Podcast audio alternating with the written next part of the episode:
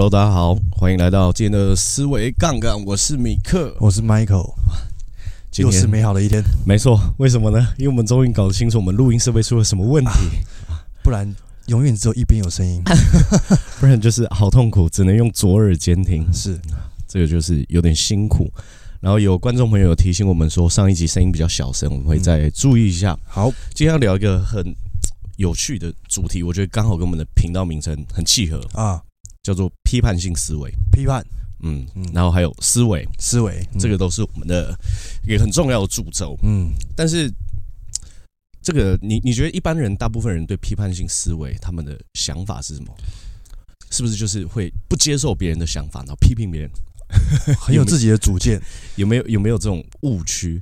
我后来发现一件事，就是批判性思维实际上是在检视自己的思考，然后去批判自己，就是这样子有没有更好的想法跟做法，嗯，而不是去批判别人。是，他们应该都是，哎，不能说他们，就是我曾经也会这样，就是觉得事情应该就是要这样做，应该要这样这样这样，不应该那样那样那样，然后就会有很多批判的言语，这样。啊。啊，框框架架，攻击性比较强，攻击性比较强。但是实际上，我自己在最近看了一本书，叫做《思维与立场》。嗯，哎。应该是这一本，嗯，我觉得非常有启发，嗯，因为他其实大部分他都在讲批判性思考重要性，嗯，然后呃，你成为一个思维等级比较高的人，可以拥有什么样的价值哦，然后你应该拥有什么样的特质才可以达到这件事？所以有什么特质呢？他说第一个叫做认知谦逊，嗯，他认知谦逊是一个什么样的意思？因为我们举例来说。有一些大老板，呃，或者说有一些人，他可能因为某种关系，他可能收入水平比较高，嗯、他就觉得说，哎，我不需要去听其他人的意见，哦、对，因为写书的人也不一定我赚多少钱呢、啊，是。水杯比较满的意思，对对对，注意看墨啊，注意看墨，比较比较会有这样子的感觉，所以作者给的定义是这样，他说意识到我们的知识是有局限性的，我们能知道是很有限的，是，所以在这个情况下呢，我们会对我们的周围环境保持敏感。这个是什么？他说，如果不这么做的话，我们很有可能陷入自我蒙蔽。认知谦逊可以让我们注意到自己的观点偏差、成见跟局限啊，看到自己的偏差哦啊。如果你觉得你自己已经懂很多了，有点小骄傲，那你就要好好察觉一下。对，是这个意思吗？是这个意思。嗯，所以他就说，我们可以注意到自己的观点是局限的，因为我们人这辈子活的时间很短嘛。对，所以我们的观点一定会有局限性。嗯，就像是我后来我在有一次。因为我那个时候去越南实习，对，两个月，嗯，我就发现一件事：当你亲自在一个环境的时候，跟别人在写文章，告诉你说这里是一个什么环境的时候，嗯，体感上是有很大的差异的，嗯，因为你去的地方可能不一样嘛，对，你接触到的人可能也不一样，对，而且你对一个环境的印象，其实最大程度是来自于人，是，跟不一定是建筑物或是食物啊，有很大的印象是对人的印象。可是每个人对于人的印象的那种认知或是表达都不太一样，对，所以我觉得很多事情，如果你不保持这样开放的态度的话，你可能就会被一些讯息给限制住。哦哦哦，那种感觉是跟看影片是不一样的，那种感觉跟看影片跟看文章都不太一样啊。所以他说相反的反面叫认知自负，就是他说以自我为中心，他让我们相信自己懂的东西比实际上知道的更多。嗯，我们的思维几乎从不会出出错。我们不需要提升自己的思维，我们的所见所闻都是事实。哇，很满，很满，很满。可是我觉得这种满也有分程度的啊。比如说，你可能是部分时刻你会认为自己的思考是绝对不会出错的。啊，自己的专业的时候啊，啊，自己的专业的时候，嗯、我觉得这个是新的资讯出现的时候，我们能能不能每一次都用客观的角度去面对它？是，我觉得这个是一个很重要的事。嗯，因为就算是自己的学习领域，还是有可能会出现认知偏差。啊、对，而且这个认知谦虚为什么重要？因为我蛮推荐大家去看 Netflix 上面的一个纪录片，叫做《百样人生》啊，就找一百个不同性别、不同年龄层的不同职业、不同收入水平、水水准的人。然后来参加这个节目，那里面有很多有趣的实验。就举例来说，你问呃很多人问他们说，你的开车水平是不是在百分之五十以上的水准之上？对，是百分之八十的人都说是。当然，高腰那 当然对不对？那到底谁不会开车？哎，对对啊，那对啊，你看百分之八十的人都都觉得自己比一半以上的人都还要会开车啊，那到底谁不会开车？那谁是那一半？对对，哎。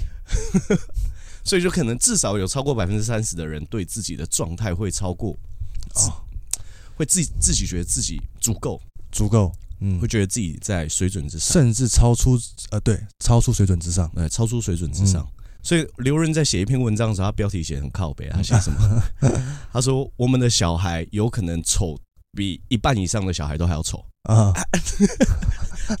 他说的是一个事实的说说辞，可是听起来就是让别人很不舒服，不舒服，靠背。因为我们确实有可能会出现这样的认知偏执，是。偏差嘛，所以永远不要相信自己妈妈说自己唱歌好听，也不要相信妈妈说你很帅。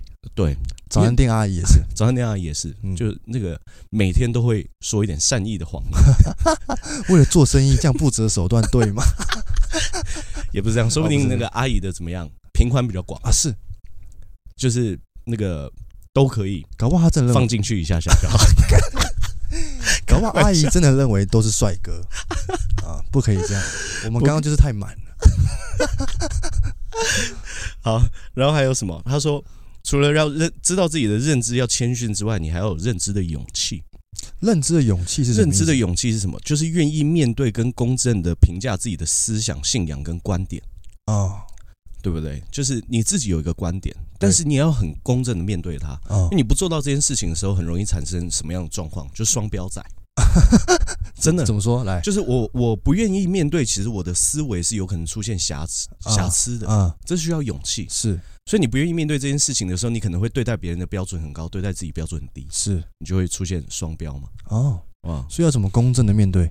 公正面对是，就是你看到。一个人，比如说那个小朋友，对，我之前觉得在 Facebook 上面看到一些讨论热度比较高的文章，嗯，比如说自己的小朋友在地下停车场奔跑，对，然后就贴一个公告说，请各位车主应该要在地下室放慢速度，因为有可能会撞到小孩，啊，就是大家都炸掉，就是在地下室不能跑啊，这是对啊，就是 就是嘛，是应该是说行人在地下室的时候不能跑嘛，这车子要放慢速度也是。当然要，啊，只是你不能承认自己的错误，你去检讨别人啊，缺乏面对自己认知的这样的勇气，嗯，你就可能会双标仔。双标仔，双标仔其实很难教小孩。呃，爸爸可以，妈妈可以，那但你不行。对啊，我我可以一直划手机，但你要看书，看书是你的责任，不是我们的。我觉得小孩是会学学出行为模式的。啊啊，他你你不是说跟他说语言，然后他就可以马上听得懂。对。身教也很重要，身教很重要。嗯，成为典范是不只是教育里面重要的一环，嗯，基本上可以说是唯一的一环。哦，唯一的一环，对，就很重要嘛。因为你你你如果说说出来的跟你写出来，就跟你做出来的其实差异性很大。对，食神就是这样，说自己是食神，但不会料理，是这样吗？哦，是这样吗？我我我不晓得，食神，你看不是要用那个糖写个心字。我所以我觉得要承认自己呃思维有可能出现瑕疵，这确实是很需要勇气。是，而且确实刚跟刚刚说的一样，你是需要谦虚的嘛？那如果没有勇气面对，去哪里找勇气？如果没有勇气面对，去找哪里找勇气？我觉得应该可以从几个问题开始。嗯，因为其实我最近在工作的时候，我一直在想，就是有没有机会是可以帮助别人去增加自己的语言表达能力啊？语言表达。那在想这件事情的时候，我就想到，其实我觉得，与其说一个人口条很好，倒不如说他的脑袋跟嘴巴的同步率很高。是，但是有些人为什么没办法讲出大脑里面的想法的原因，是我我想其中一个部分是缺少自我对话。嗯，所以他会去做事情，然后可是他却没有办法去解构自己为什么这么做。哦，因为他没有问自己为什么。嗯，所以我觉得在缺乏这样的勇气的时候，可以问自己说：我不愿意去面对我的思维有可能会出现瑕疵的背后的原因是什么？哦，自己问自己，自己问自己，自己问自己，你就有可能会找到那个勇气嘛？你可能说：哎，其实我是害怕被别人，呃，比如说我害怕被别人占便宜啊。或者是说，比如说我害怕就是自己出错，或是承认自己错误看起来很愚蠢哦，是件羞耻的事情，羞耻的事情，或是还担心别人的眼光，嗯，那你你就可以一直不断延伸下去嘛，就是呃承认自己错误之后，是不是反而别人会更佩服你的勇气？哦，做不同的情境上面的假设，你会发现说，如果自己的思维出现误区的话，及早承认它、面对它跟改变它，永远都是最早的时刻。只要能发现就是好事，多模拟就好，没有没有什么晚来或早来，只要你愿意那一刻就是最刚好那一刻。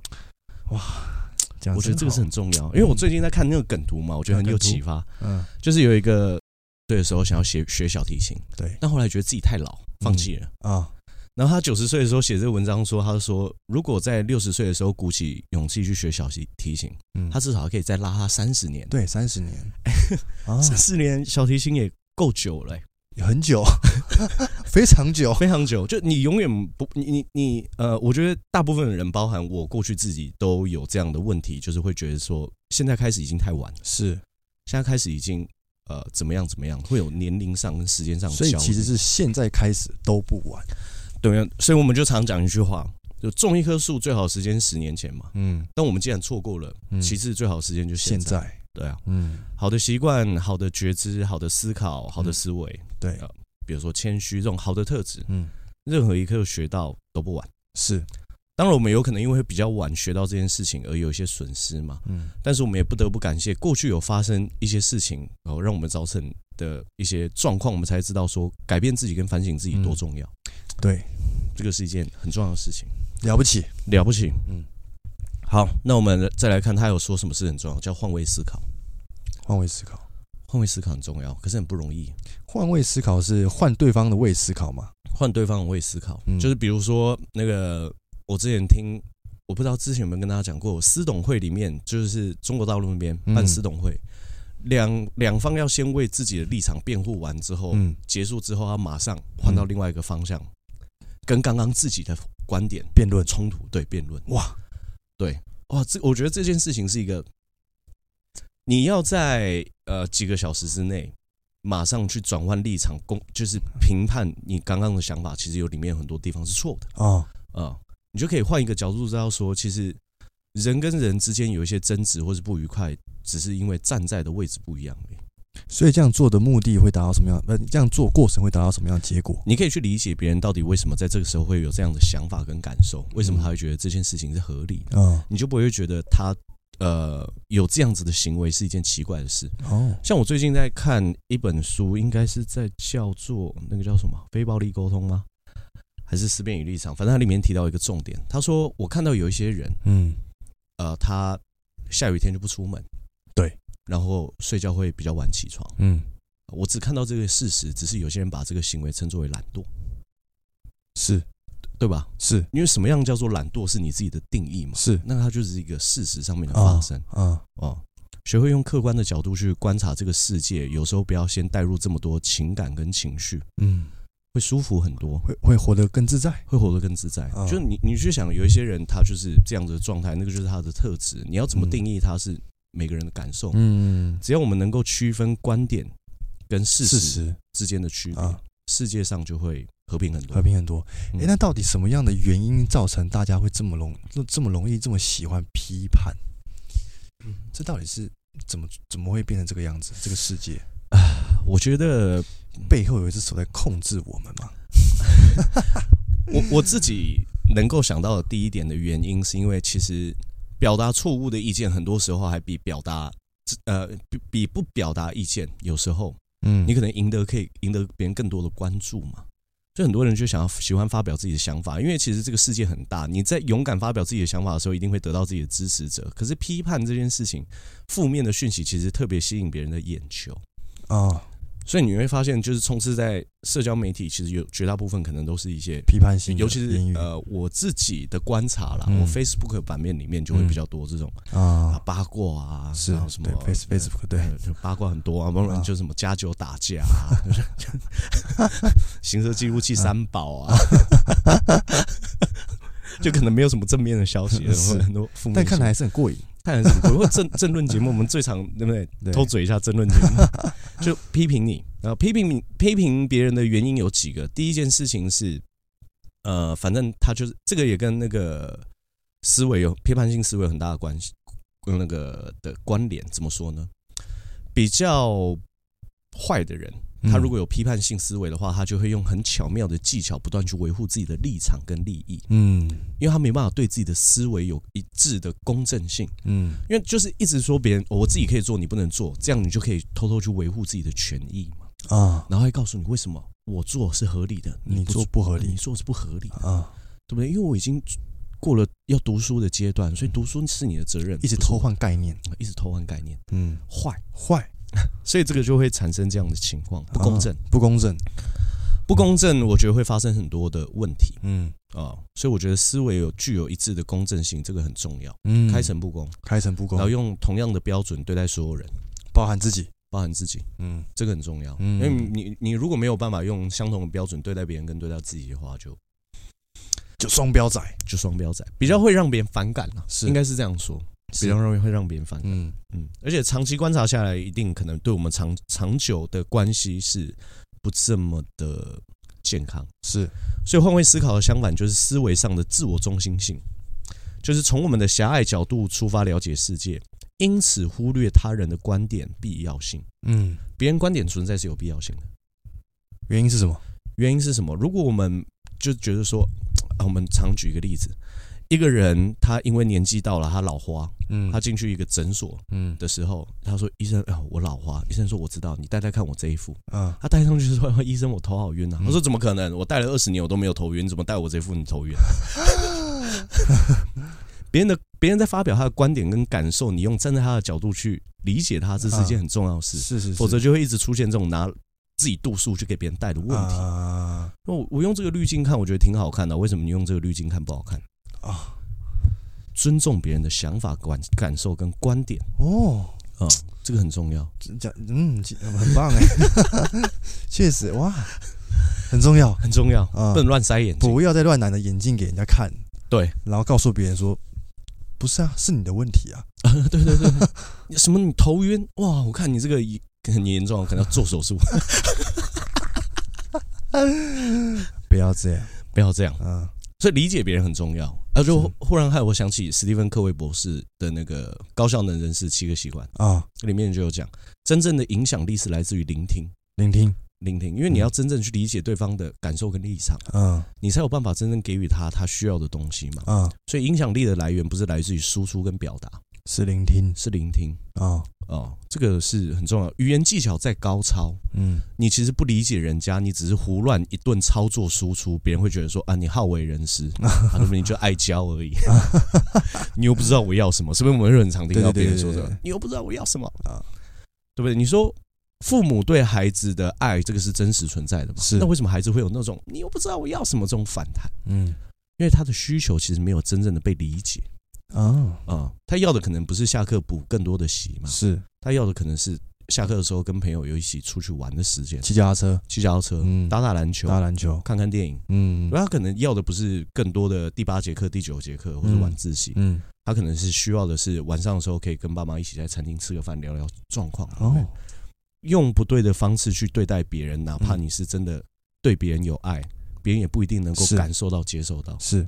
所以理解别人比较重要。嗯，也不能一直拿别人的眼睛戴在自己身上，然后一直哇，应该是长这个样子，但怎么不是这个样子啊？对，也是一种，对不对？眼镜不要乱戴，每个人会有自己的度数。嗯，那就是因为每个人用眼睛的习惯不同嘛。对，所以这个我觉得要不要有这样子自我中心的观点，完全不在乎别人的感受。嗯嗯，所以这个是一个很特别的地方。嗯，那我们再来看，还有什么是我觉得重要的？啊，他说批判性思考，哇，这这一段很屌。嗯，他说批判性思考并的的人，并不会被动的接受别人的观点跟信念。别人在跟你说我的想法是什么，我的信念是什么，他不会觉得说啊，对对对，一概接受啊，他不会被动的接受，是，就是你跟我讲我就接受，他会主动的去思考，啊，会主动的去判断。所以他们通过自己看清情境跟问题，拒绝不公正的权威。但同时也认识到权威在合理推理中的贡献。就一个人他的推理是很合理的时候，他一定是对身旁人思维是有贡献的。对。可是我觉得最大的关键是一个人如果他不会主动去接受别人的，就是他不他是会主动去思考我这样的信念的建构是不是没问题？嗯，是不是具有逻辑性？嗯，是不是有公正性？是，而不是你跟我说什么，比如说我们常常讲啊，哪一个政党好坏坏，然后就说啊，对对对对对，你说的都对啊，这样就容易被操弄嘛啊。是，所以为什么说学会批判性思考是一件这么重要的事情？嗯，因为如果你永远都只是被动的接受别人的想法跟观点的话，你就很容易被操弄，操弄，不懂事情的来龙去脉啊，然后只会跟着别人的结论去走啊。所以这个是为什么投资市场会有一些人觉得自己怎么做交易都不顺遂的原因，是因为他没有办法去，他被动接受别人的指令啊，比如说这边下单，这边做多，对，他他不知道原因是什么，他就做了，他就做了，嗯，那当然就很容易被被宰嘛，是。这个是没办法，是，所以有时候呃，投资的东西不一定说这么困难，我觉得难在自己的心性，嗯，然后跟你有没有这样的思维，可以不断去重复检视，这样是不是对的，这样是不是错的，多用一点脑，多一点脑，多一点思考，多一点思考，用心，用心，跟食神一样。对，要画一个心，这个这个我觉得是非常重要。所以他说，当别人对传统和惯例不假质疑的接受的时候，他们要事先评估才会接受。嗯，我觉得这个事先评估是什么意思？事先评估就举例来说，呃，我们来，我我我来讲讲讲我自己个人的观点跟感受，这个大家不要介意。我在大学的时候，因为我那时候先念北科嘛，我后来才去文化。对，我去文化的时候，是不是一样还是会有迎新？迎新，我就想说，哎。为什么过了几年，大家还是用相同的方式或相同的结构在迎新？就是我们，我我会去想，那迎新这件事情，它就很多人其实会不想参加迎新，嗯，原因就是因为里面好像很多东西是为了办而办的，你就会觉得流程上面很多不必要性的时候，你就不不会认为说这个到底有什么参与的重要或是意义性嘛？所以这个就是我们能不能对于旧的传统提出来的时候，不是一昧的接受，嗯，而是你可以自己有所思考。嗯，比如说啊，这个我们不能谈论到宗教，不还是不要谈论这么敏感。脑海中浮现一些，那算了，这种案例不行不行不行，打没得。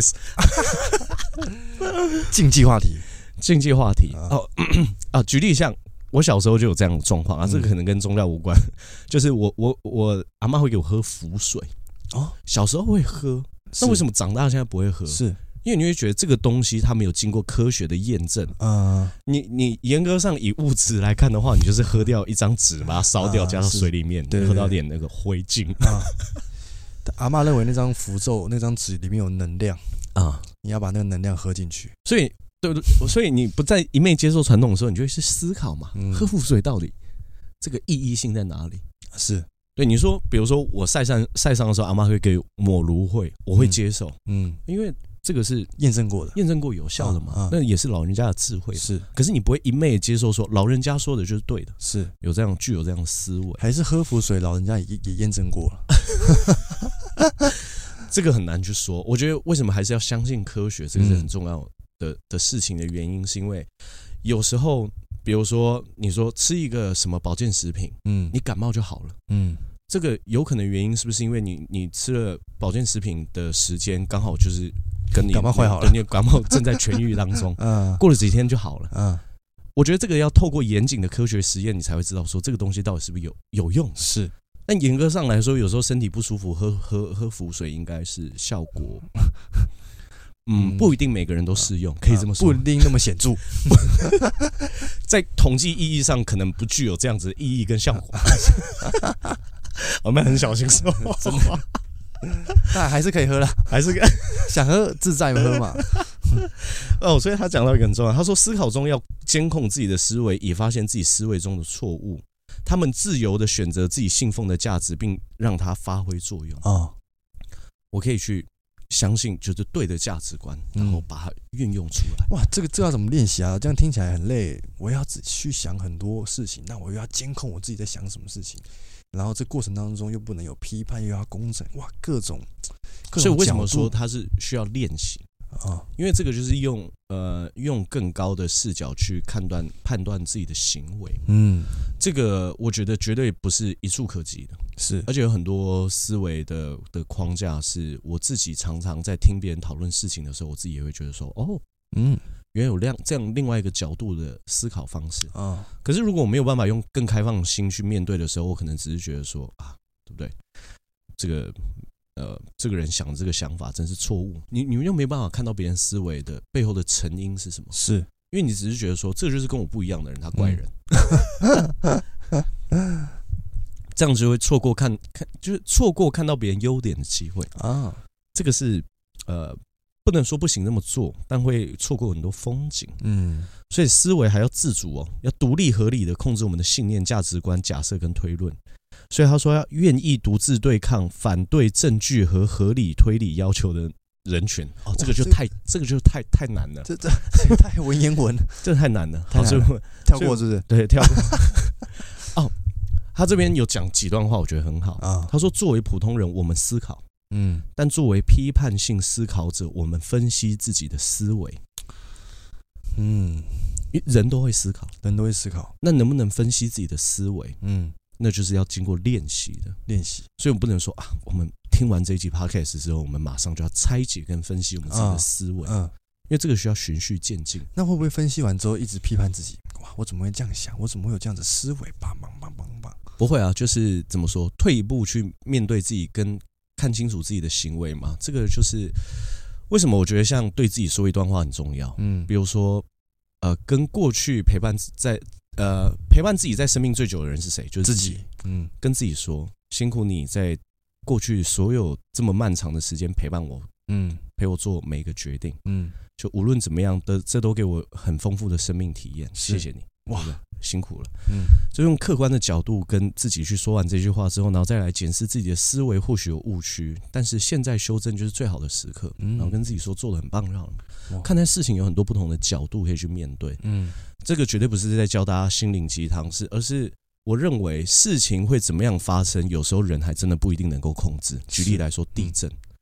但面对这件事情，我们可以拿出什么样的态度？我们永远都有选择，这个很重要。嗯，所以如果你发现你自己在检视自己的思维的时候会产生痛苦，我觉得第一件事情应该要跟自己先和解。嗯，对吧？因为就像是我自己跟很多人相处的时候，我都会讲，就是我不敢保证我跟他经历相同的人生，我会比他做出更明智的选择。是一个事件的错误跟正确，你看的时间可以很短，也可以很长啊。因为没有人是笨蛋啊，没有人要故意伤害自己啊，所以他会这么做，有可能只是因为过去的有一些创伤，对，让他做出不一样的选择。跟自己和解会很难吗？跟自己和解会很难吗？那是一个当下瞬间的事情吗？还是就是需要花很长的时间去 跟自己沟通？我觉得就是要去怎么讲？呃，我自己是先从理解几个道理开始。嗯，第一个是。呃，我就是一个人，嗯，跟大家一样有心跳嘛，对，对，眼睛、鼻子、嘴巴，嗯，所以代表我是一个很正常的人。是，那我就认知到一件事，我常常看到别人的犯错，对，那相反的，别人也可能常常看到我犯错，对，但犯错并不可耻，是。可耻的是一直不面不面对，不愿意改变，嗯，所以就算面对跟改变这件事情是痛苦的，但是宁可这样子，我也不想要在原地停留，嗯，而且我也接受我过去有犯下这样的错，原因很简单。就是我们现在在人生经历的时间，无论长或是短，嗯，我们本来就有可能会因为出生的国家、社会的地位、收入的水平跟交友圈的状况，产生不一样的想法跟思维嘛，嗯，偶尔想做没有关系啊，就是把它改正，继续往前走就好。看，就是我觉得这个叫放宽心的能力，放宽心的能力，对自己可以放宽心，嗯，就知道说就是不要那么紧张嘛，不要那么严格，不要这么严格，嗯，放放轻松一点，嗯。就是我现在是一个有选择的人，过去我可以做错，有可能是无意识的错误，但现在我要有意识的活着，并改变这个错误。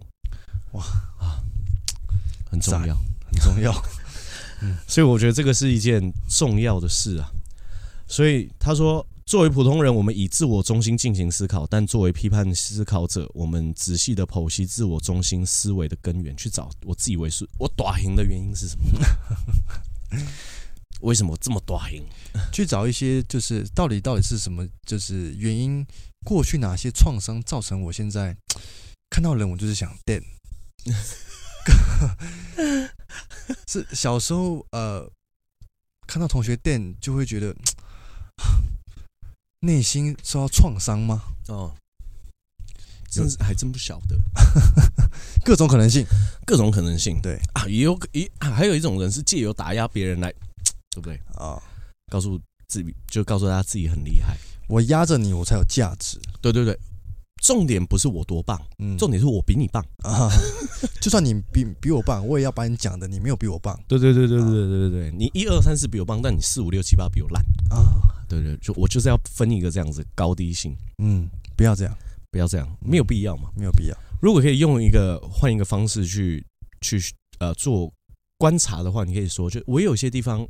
还比不上人家，那我愿意去看一下别人的优点跟长处在哪里，我可以加以学习嘛？哇，对啊，这么会讲话，嗯，没错，就是我觉得这个就是呃，透过语言去改变自己的行为模式。所以我觉得为什么还是会非常鼓励大家多阅读，嗯，然后多跟你觉得呃他身上有值得你学习地方的人。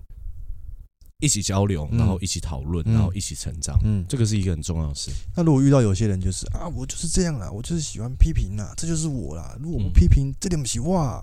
哦，那那就要跟他讲，不是不能批评，嗯，就因为因为批评某种程度上面来说，嗯，代表这个人是一个有要求的人，没有要求的人不会批评啊。对不对？没有要求就我我怎么样都可以啊啊，都好、嗯、都好，反正我也没有什么好批评的。嗯，但是有要求的人才会出现批评的的的这样子的行为。对，所以我觉得批评是每一个人在达不到自己要求的时候都会想要做这件事情。但关键不是要不要继续批评，关键是你能不能批评之后再去找到解决的方法，好好去解去解决。嗯，就找出问题，这个大家都会啊。嗯。